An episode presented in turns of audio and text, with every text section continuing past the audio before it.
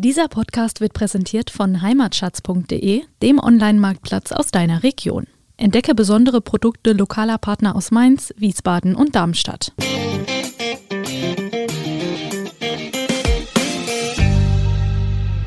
Bouquet-Weinsorten sind einfach trendy, wunderbar fruchtige, unkomplizierte Weine und können gut zu Gerichten mit komplexen und intensiven Aromen getrunken werden, Tom. Ja, und deshalb passen die auch so gut zu, äh, zu uns, weil wir sind auch äh, fruchtig und unkompliziert.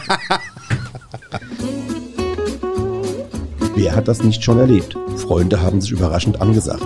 Bisschen was zusammen kochen, einen netten Abend machen. Schön, aber wo kriege ich jetzt auf die Schnelle den richtigen Wein dazu her? Und welcher soll es eigentlich sein? Weiß oder doch besser rot? Was kostet ein guter Wein? Und woran erkenne ich ihn? Fragen über Fragen. Wir erklären unter anderem, staubt trockener Wein? Warum riecht Wein nach Litchi? Und was haben Pferdeschweiß und Geranien um Himmels Willen mit Wein zu tun? Antworten gibt's von Wein mal eins, dem VRM-Podcast zum Thema. Jede Woche eine neue Folge für Weineinsteiger und alle, die schon immer etwas mehr über Wein, Genuss und allem, was sonst noch so dazugehört, wissen wollten. Am Mikrofon sind René Hart und Tom Elke. Grenzenlos, wenn die Liebe die Weinwelten zusammenführt. Herzlich willkommen, liebe Hörerinnen und Hörer des VM Wein Podcast Wein mal eins.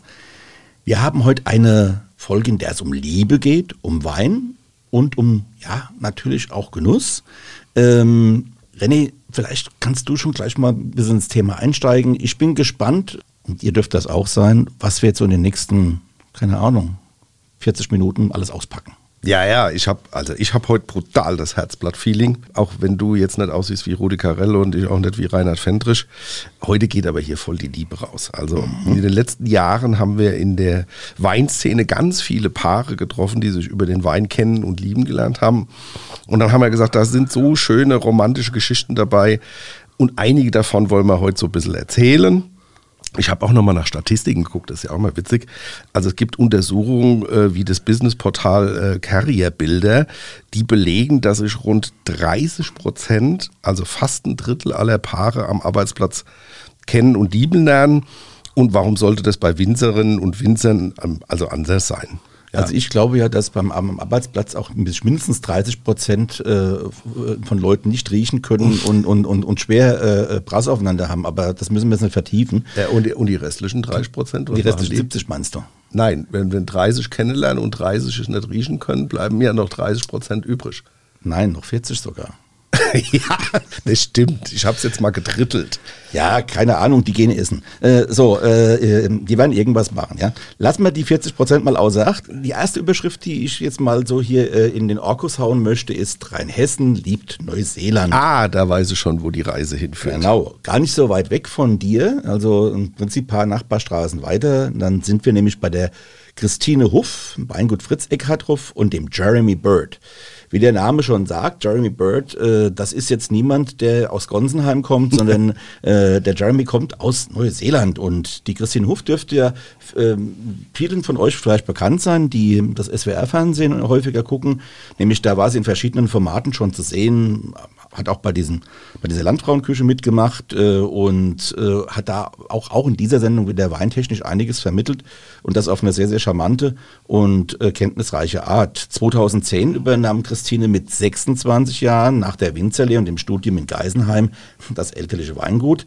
Ähm, eigentlich war bis da nicht so ganz klar, ob der Weinbaubetrieb weitergeführt wird, denn zwar haben die Eltern von ihr, also der Fritz Eckerhardt mhm. und die Doris, drei Töchter aber zwei haben sich schon für andere Berufe entschieden und äh, bevor die älteste Tochter Christine dann die Hand hob und quasi den Eltern dann einen geruhsamen Lebensabend vermasselte. Ja, nämlich äh, natürlich arbeiten auch hier die Generationen Hand in Hand. Das mhm. ist ja ganz klar. Und ähm, ja, so ist es natürlich auch bei den Hufs. Ja, Tom, Ruhe und Stillstand können wir uns bei der Familie Huff ja eigentlich ganz schwer vorstellen, oder? Nee, also absolut nicht. Ja, und 2009 nahm die Geschichte der beiden dann ihren Lauf. Ein neuseeländischer Praktikant namens Jeremy Bird bereiste Europa und schnupperte in unterschiedliche landwirtschaftliche Betriebe. Seine Eltern haben eigentlich in Neuseeland so eine kleine Farm. Seine Mutter kümmert sich so ein bisschen um die Belange der Farm, während Don, sein Vater, in Weinbaubetrieben arbeitete.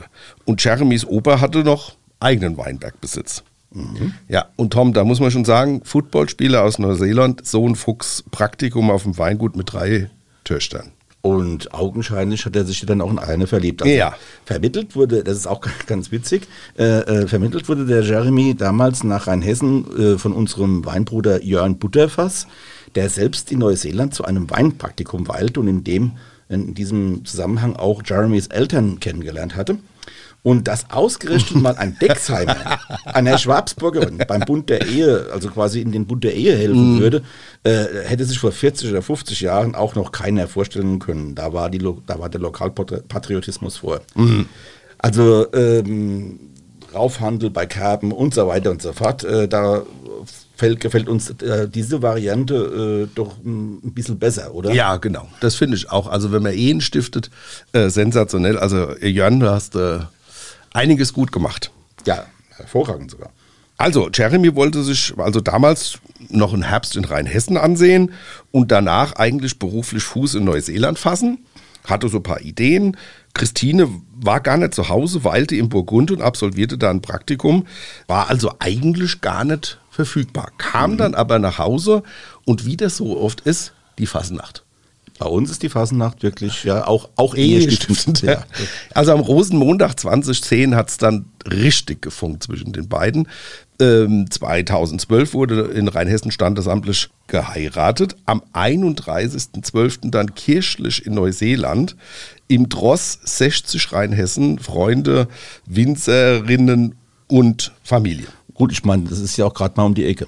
Ja. ja, aber das war ähm, eine Riesennummer und ähm, das war ihnen auch wichtig, dass beide Familien dann natürlich auch was davon mhm. haben. Äh, 2015, 2017 wurden die Familie komplettiert mit den Töchtern Philippa und Olivia. Ja, mittlerweile muss man sagen, ist nicht nur die Familie gewachsen, sondern auch das Weingut hat sich, denke ich, mal sehr, sehr stark entwickelt. Ja. Äh, also mittlerweile äh, bewirtschaften die drei Generationen rund 10 Hektar Weinberge. Mehr sollen es auch nicht werden, denn die Familie, und das finde ich ganz schön, steht bei den Hofs immer an erster Stelle. Also ich kenne Winzerfamilien, da ist das ein bisschen anders. Die werden mhm. von der Arbeit und auch von der Expansion aufgefressen. Ja? Die haben dann noch ein, ein, Gästehaus gemacht, dann haben sie statt 10, 15 oder 20 oder noch mehr Hektar mhm. Weinberge. Äh, dann sind sie noch in der Straußwirtschaft unterwegs und weiß der Geier was und auf einmal ist die Familie quasi verschwunden. Ja? Also die, so, so ein bisschen Job-Life-Balance muss da auch stimmen. Ja, auf jeden Fall. Und mhm. das ist also bei, bei, bei Hofbirds äh, auf jeden Fall der, äh, der, so, so. Und der Jeremy hat natürlich seine neuseeländischen Wurzeln im Prinzip äh, kreativ in, in, eine eigene Weinlinie dann eingebracht. Mhm. Und zwar bislang hatten die äh, Hufs oder davor hatten die Hufs keinen Sauvignon Blanc und mhm. das ist ja nun auch eine der Rebsorten aus Neuseeland, ja, die also in Neuseeland halt sehr, sehr, sehr bekannt sind und weit verbreitet sind und da war eben sein erster Wein ein trockener Scheu. Und den hat er Greenbird genannt, also die Scheurebe. Mhm. Und mittlerweile gibt es den Sauvignon mit dem Namen Yellowbird und eine Weißwein-Cuvée, die heißt Bluebird. Und ein Rotwein, auch ein Cuvée, denke ich. Kann man sich ganz einfach äh, merken. Heißt Redbird. ja, wie überraschend. Ja.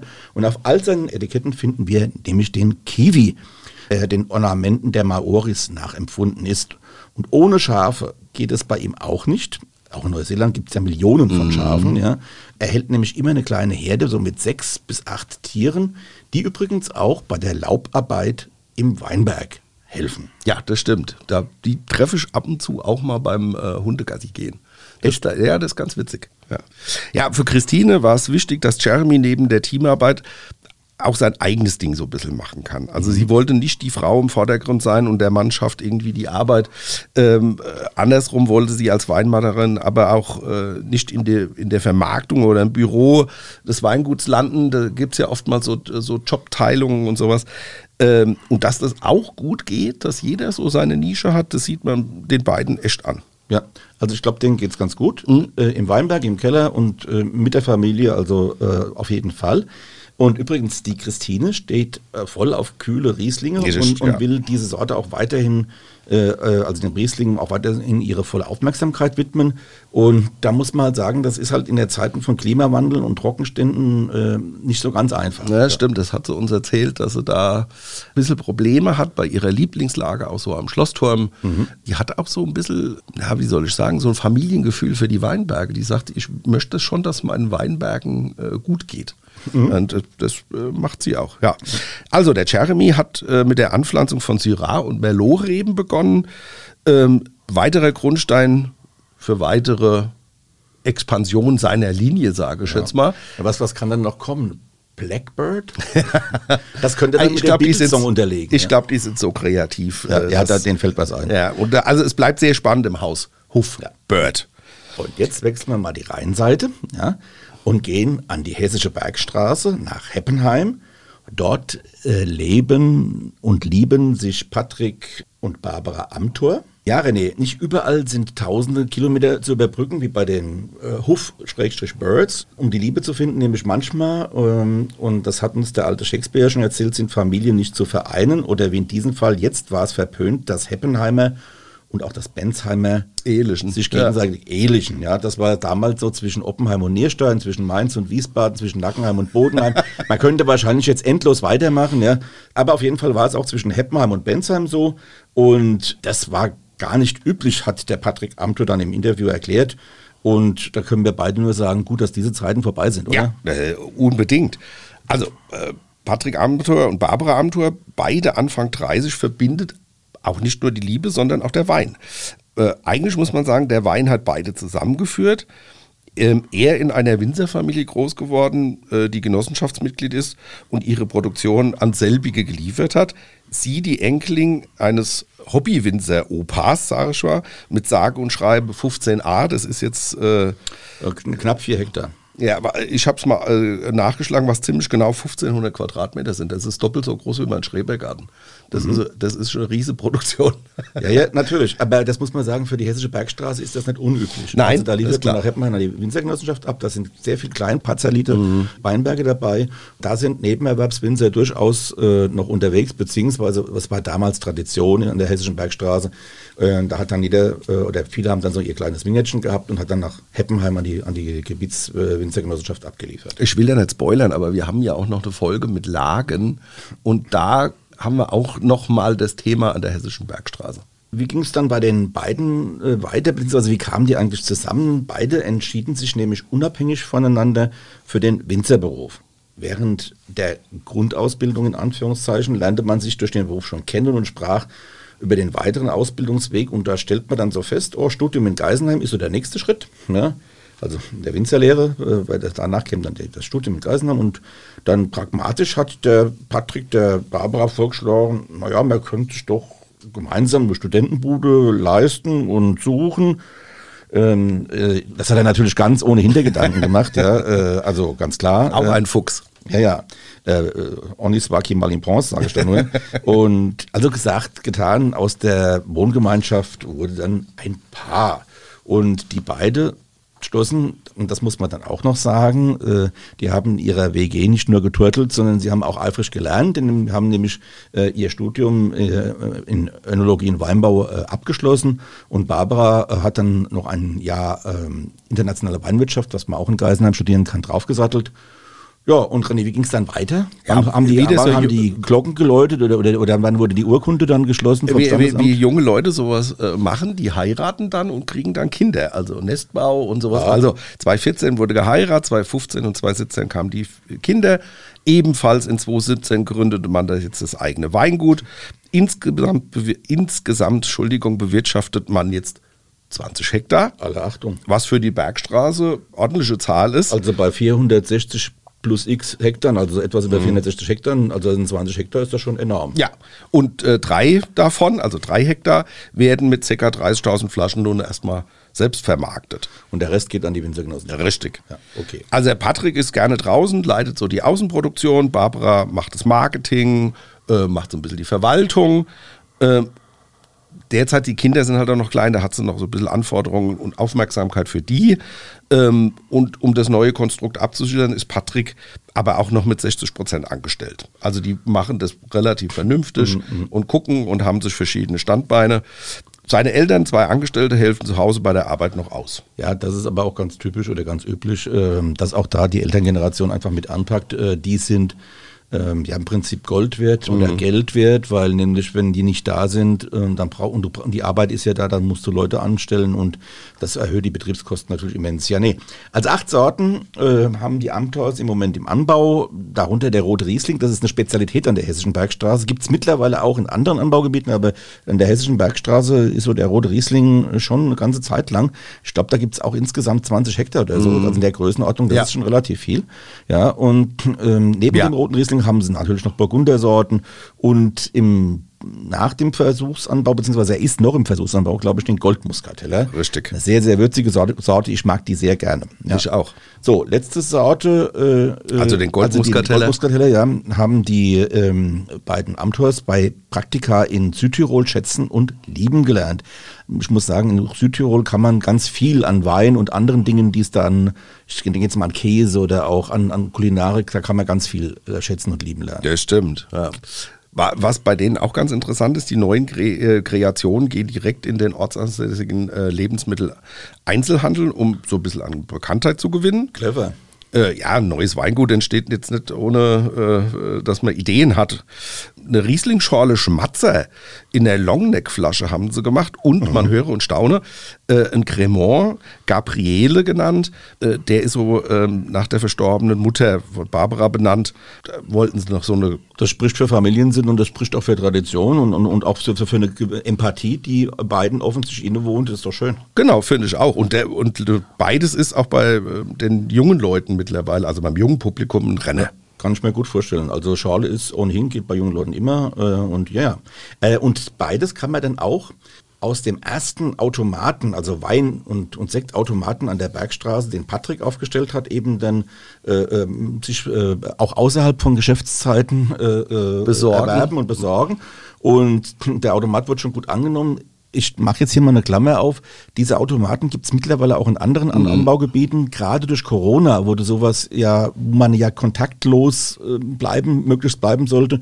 Und da waren die Automaten quasi ideal und viele Winzer und auch andere Anbieter, Landwirte, die da äh, alles mögliche Eier, Eier und Nudeln und, und so weiter. Ähm, ja, und das wird auch sehr, sehr gut angenommen. Das heißt also, ähm, das, da sind die auch innovativ unterwegs, ja.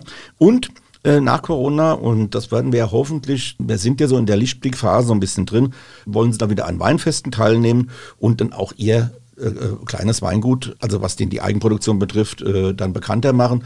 Und ich gehe mal davon aus, äh, dass wir von denen noch einiges hören werden und dass das kleine Weingut, also die drei Hektar, die sie selbst dann bewirtschaften, dann vielleicht äh, immer mehr zunimmt, ja, weil äh, jemand, der so ideenreich ist, der hat dann auch irgendwann einen, einen richtig guten Erfolg. Sehe ich auch so. Also ich finde es auch total spannend, dass man mit Anfang 30 zwei Kleinkinder so viel Kraft, Mut und Energie eigentlich aufbringt, um das alles unter einen Hut zu bekommen. Ja, und auch letztendlich die Verantwortung zu stemmen. So, bleiben wir in Hessen. Äh, wir gehen jetzt in den Rheingau. Aha. Ja, Rheingau liebt die Türkei, Orient trifft Okzident, habe ich es mal überschrieben. Das hört sich aber sehr spannend. Ja, und kannst du auch äh, gespannt sein. Sei nur Sonkaja näher und Jochen näher vom Weingut Moor in Lorsch. Tom, jetzt wird's kulinarisch, also nicht nur weintechnisch. Okay. Das ist wieder so eine nette Geschichte, die wir einfach hier erzählen müssen. Ja, ich fange jetzt mal mit den Eingauer Wurzeln an. Also 1875 wurde in Lorch das Weingut Moor gegründet. Lorch ist übrigens so die Grenze zum Mittelrhein, ja. Also hinter Lorch beginnt dann das Anbaugebiet Mittelrhein. Und die Wurzeln der Familie Moor liegen im orientalisch geprägten Südspanien des 15. Jahrhunderts. Man höre und staune. Ja. ja.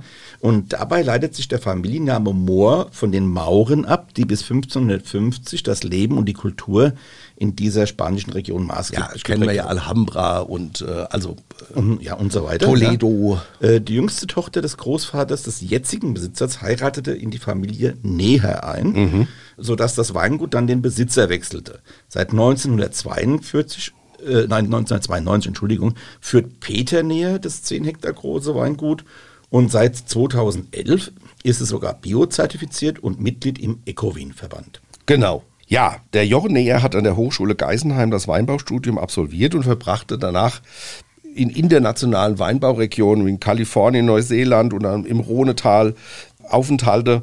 Und äh, seine außergewöhnlichen Weine wachsen auf Schiefer- und Quarzitböden und sind sogar beim Bundespräsidenten Steinmeier im Glas. Also Aha. man höre und staune. Also Steinmeier weiß, was gut schmeckt. Ja, Offensichtlich.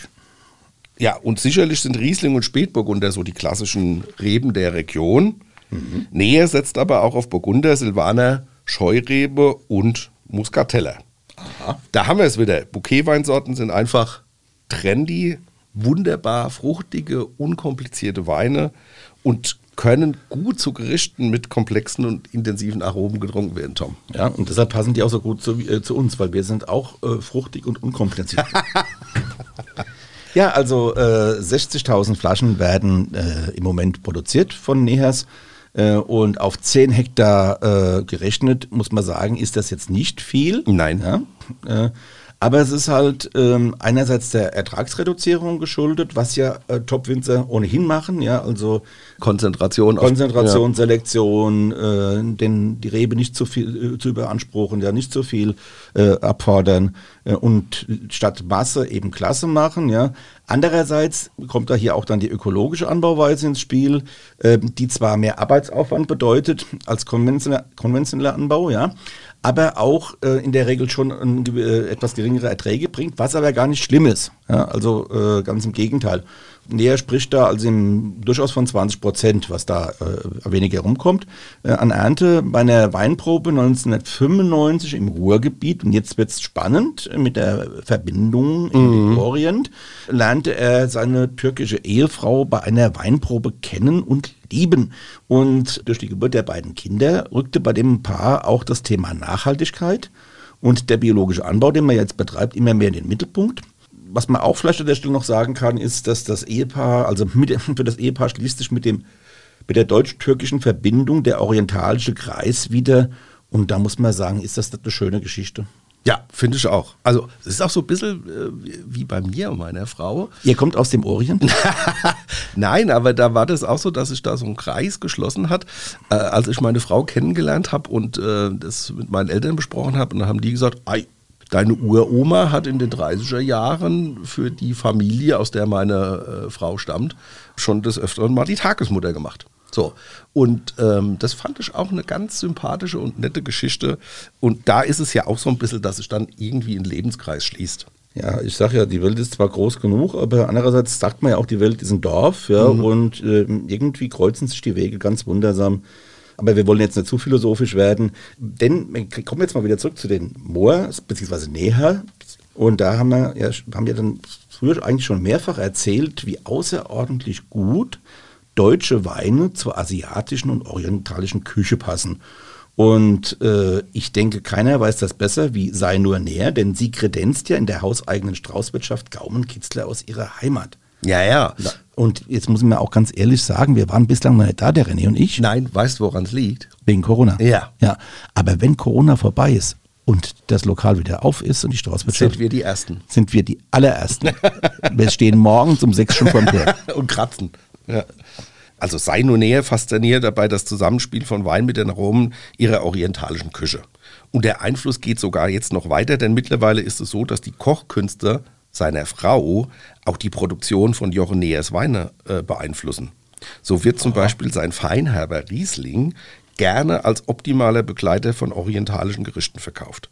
Auch die Etiketten spiegeln das tatsächlich wieder, denn das abgebildete Muster greift auf die dekorativen, in den orientalischen Architekturen verwendeten Giri-Kacheln zurück. Wusste ich auch nicht. Ich finde die ja immer faszinierend, auch so aus Portugal kennt ja. man das ja. Ich finde das unwahrscheinlich schön. Ja, und nach Corona können sich Wein- und Kochfreunde auch wieder auf die Kochkurse freuen, die Frau Neher unter dem Motto Komm türkisch kochen anbietet.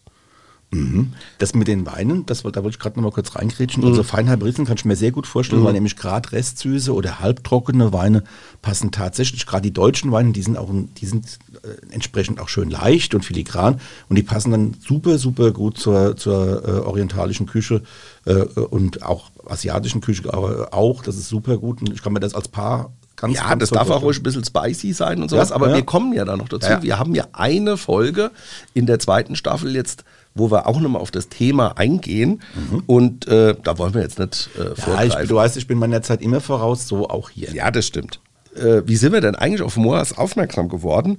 Das war tatsächlich eine HR-Produktion, die ja im Weingut gedreht haben und dort beide vorgestellt haben. Und das hat uns so interessiert, dass wir gesagt haben, Mensch, das ist ja eine interessante Kombi. Und wir wissen ja auch, dass im Rheingau viel internationales Publikum unterwegs ist und äh, dass man auch auf einem Rheingauer Weingut internationale und mediterrane Küche äh, genießen kann. Das ist ja tatsächlich einzigartig. Ja, und nachdem die Kinder jetzt groß sind, kann Frau Neher sich auch ganz voll ihrer Leidenschaft für Wein und Kulinarik widmen. Sie nennt es Glück mit tausend und ein Geschmack.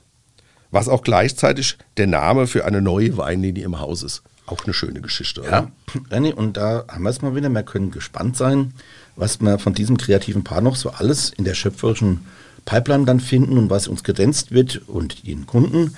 Und ähm, wir haben es vorhin schon mal gesagt, sobald wir wieder in die Straußwirtschaften können, führt einer unserer ersten Wege direkt nach Large. Äh, ich hoffe, wir kriegen da überhaupt noch einen Platz.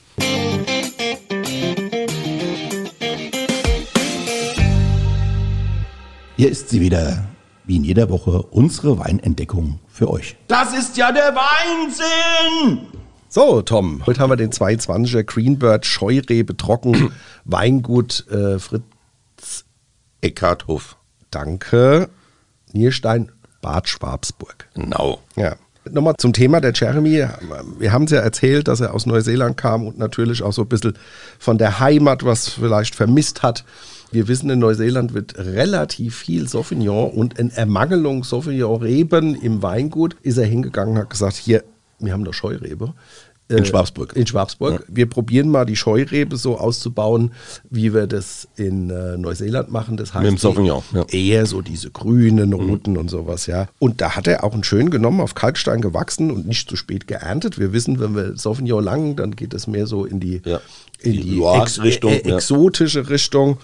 Und deswegen ähnelt es auch der neuseeländischen Hauptrebsorte Sauvignon sehr. Mhm.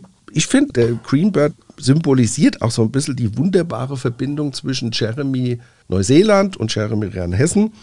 Der ist relativ verspielt, der Wein, der ist leichtfüßig, Ja. kräuterig, frisch. Perfekter Wein für den Sommer, der auch ohne Holunderblütenlikör, Minze und Limette auskommt und trotzdem dieses, na, ich würde nicht sagen Hugo-Feeling hat, aber er bringt dieses kräutrig, Ja, frische. dieses Grüne halt auch, Ja. dieses Thema nach Stachelbeere, grüner Paprika, auch so ein bisschen Brennnessel, ja, also so kräutriges im, im Hintergrund.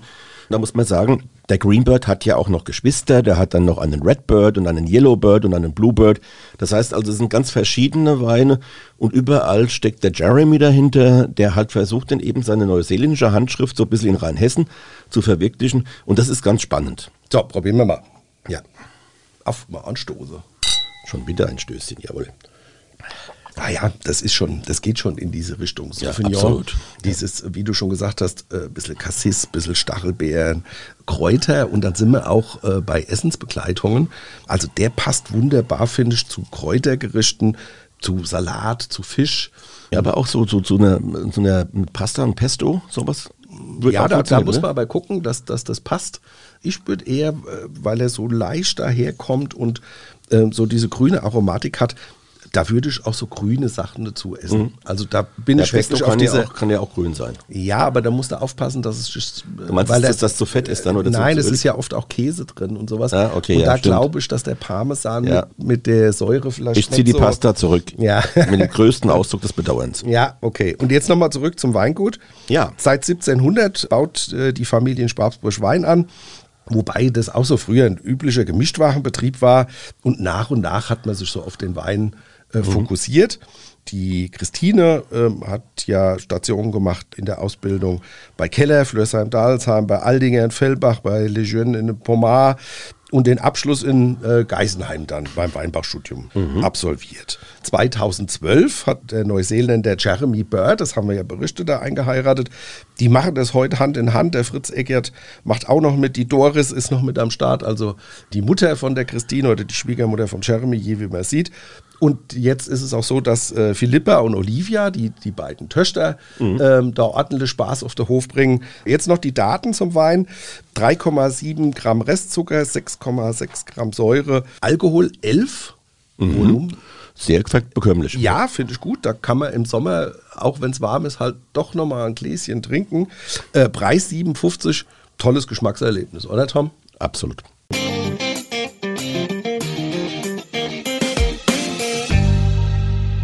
Ja, René, und jetzt gehen wir wieder auf die andere Seite des Rheins, auf die linke Rheinseite, äh, nach Rheinhessen.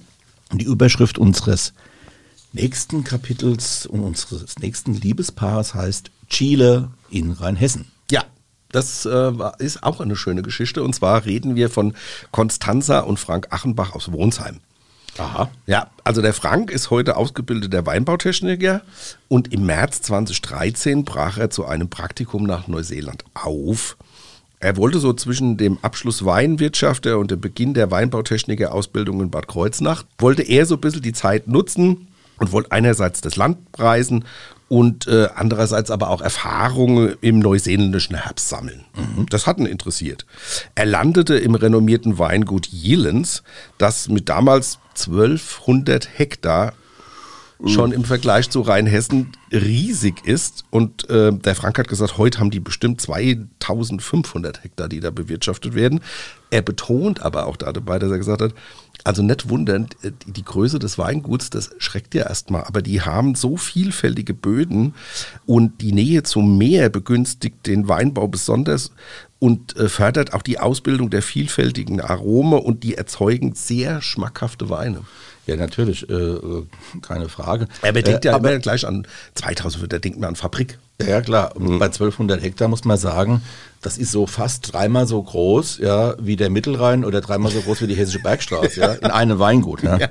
Gigantisch. Also, ja, gigantisch, ja. Mhm. Also er hat dann da gearbeitet in Neuseeland und in seinen in einer seiner Produktionsschichten da in diesem Weingut lernte er dann Constanza kennen. Und auch sie war 19, 2013 Entschuldigung, zum Praktikum in Neuseeland und reiste dann während ihres landwirtschaftlichen Studiums mit der Spezialisierung auf Weinbau durch die Welt.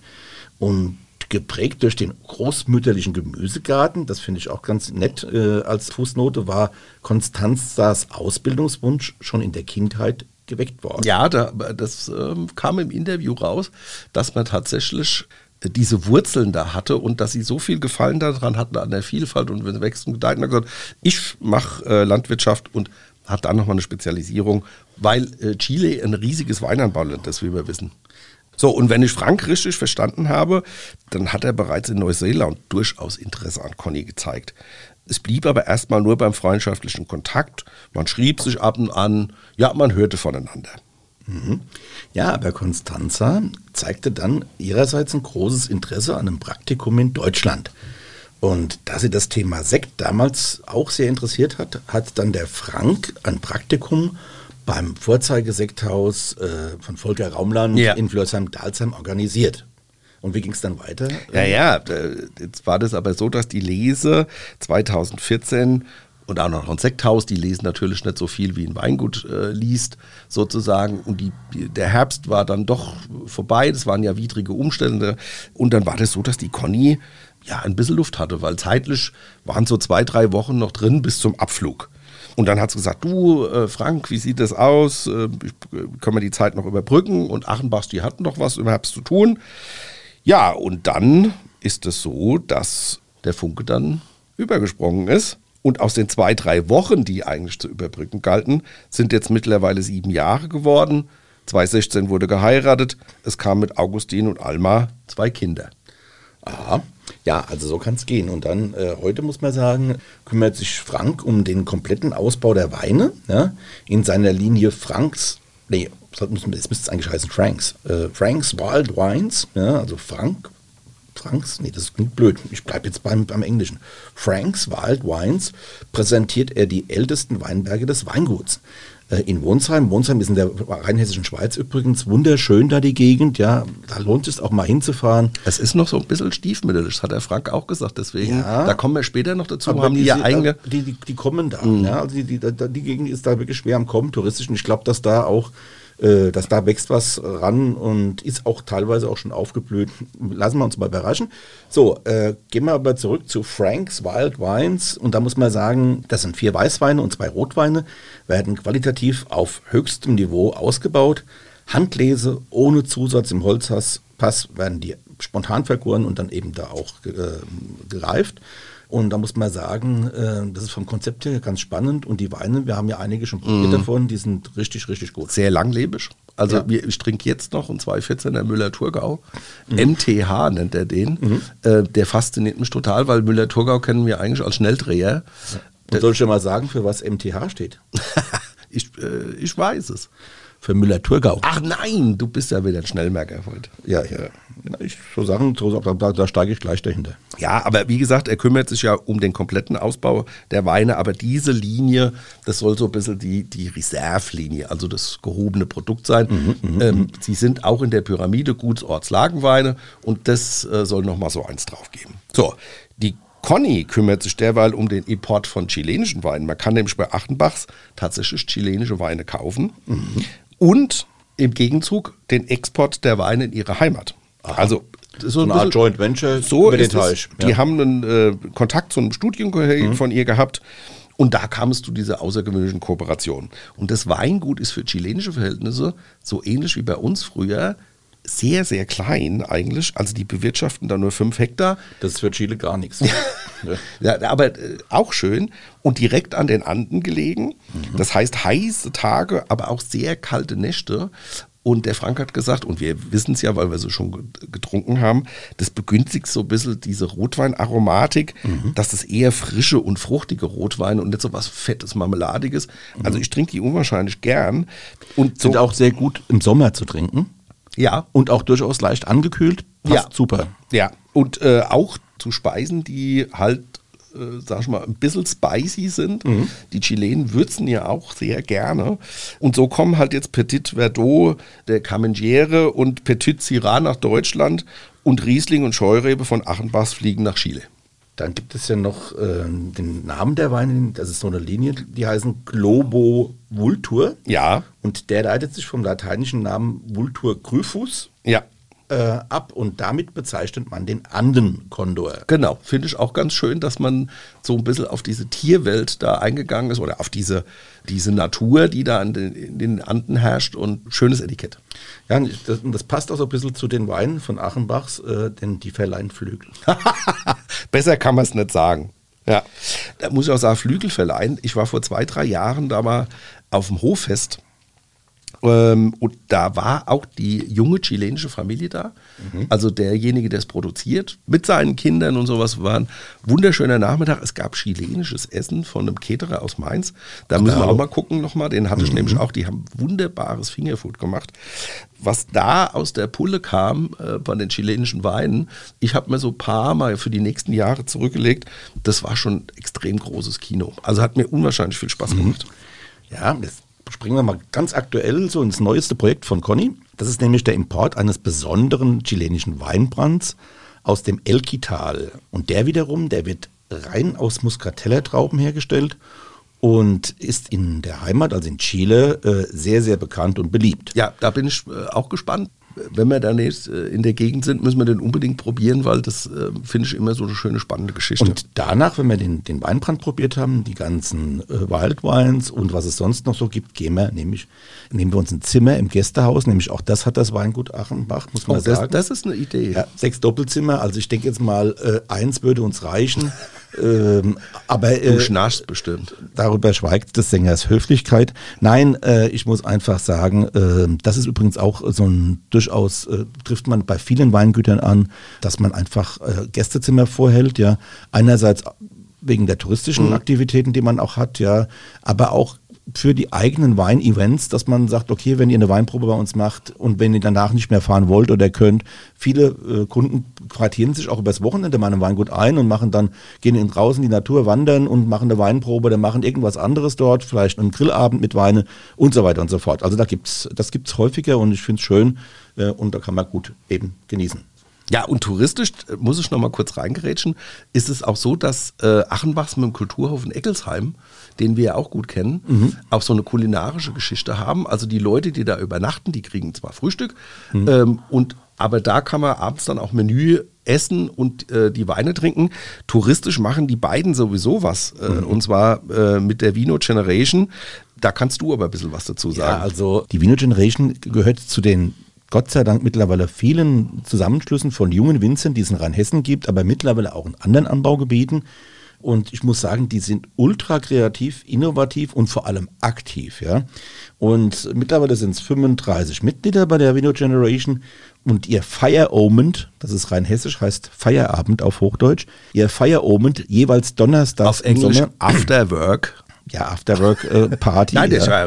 muss man ja sagen. Ja, klar, also Fireowned, das ist mittlerweile schon fast legendär, gibt es mhm. erst seit ein paar Jahren. Da kommen also unfassbar viele Menschen mhm. hin, in diese ganz kleinen Orte. Da, äh, 700, 800 Leute sind da locker. Mhm. Und in diesen acht Ortschaften, die dann diese Vino Generation, also die, das ist in der rheinhessischen Schweiz äh, äh, angesiedelt, ja, so die Gegend bei Wölstein ist so das Zentrum. Da ist ja, VG Wölstein. Ja, ähm, dann ist ja, das liegt so zwischen, man kann sagen, zwischen Bad Kreuznach und Alzey, mhm. ja. Und die sind total äh, innovativ und, und da geht's richtig rund und ich finde das erfrischend, auf welche Ideen diese jungen Winzer kommen.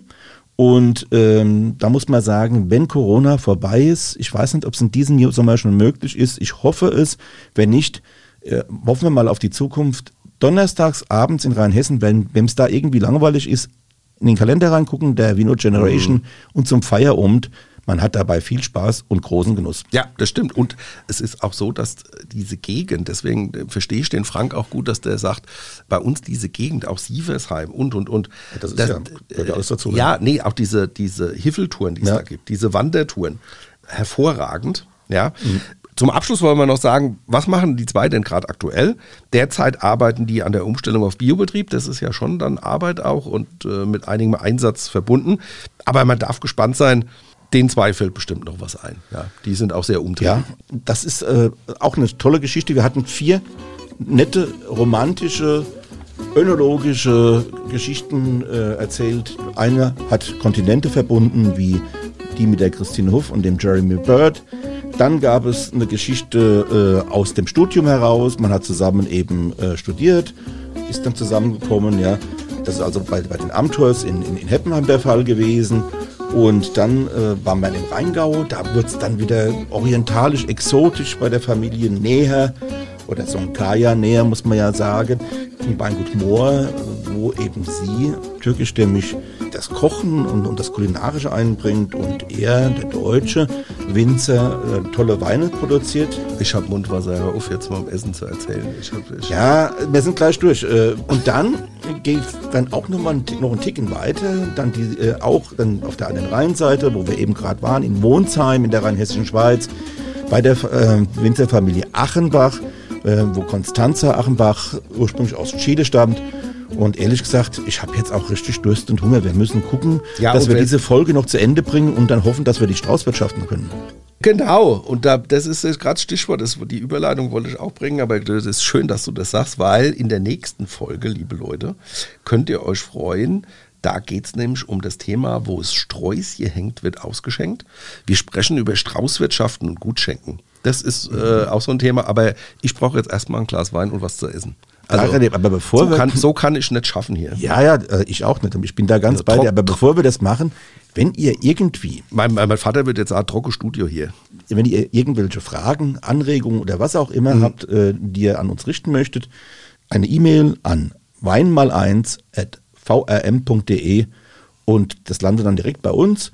Wir haben auch in der ersten Staffel schon ganz interessante Hinweise bekommen, auch Fragen. Wir beantworten das gerne. So, für heute sind wir tatsächlich am Ende. Der René hat einen trockenen Mund, ich habe einen trockenen Mund. Wir haben beide ganz viel Hunger. Dann sage ich doch einfach mal, gute René. Gute. Das war die heutige Ausgabe vom Weinpodcast Wein mal eins der VAM. Jede Woche auf ein Glas Wein, spannende Themen rund um den Weingenuss und das kleine Einmaleins des Kultgetränks. Mit den beiden Gastgebern Thomas Elke, VAM-Reporter und Weinjournalist und René Hart. Weinentdecker und Veranstalter von Genussmärkten. Ihr wollt noch mehr spannende Geschichten, Reportagen und News aus eurer Region? Dann probiert doch einfach mal unser Plus-Angebot aus. Einfach reinklicken unter vam-abo.de slash podcast. Ein Angebot der VRM.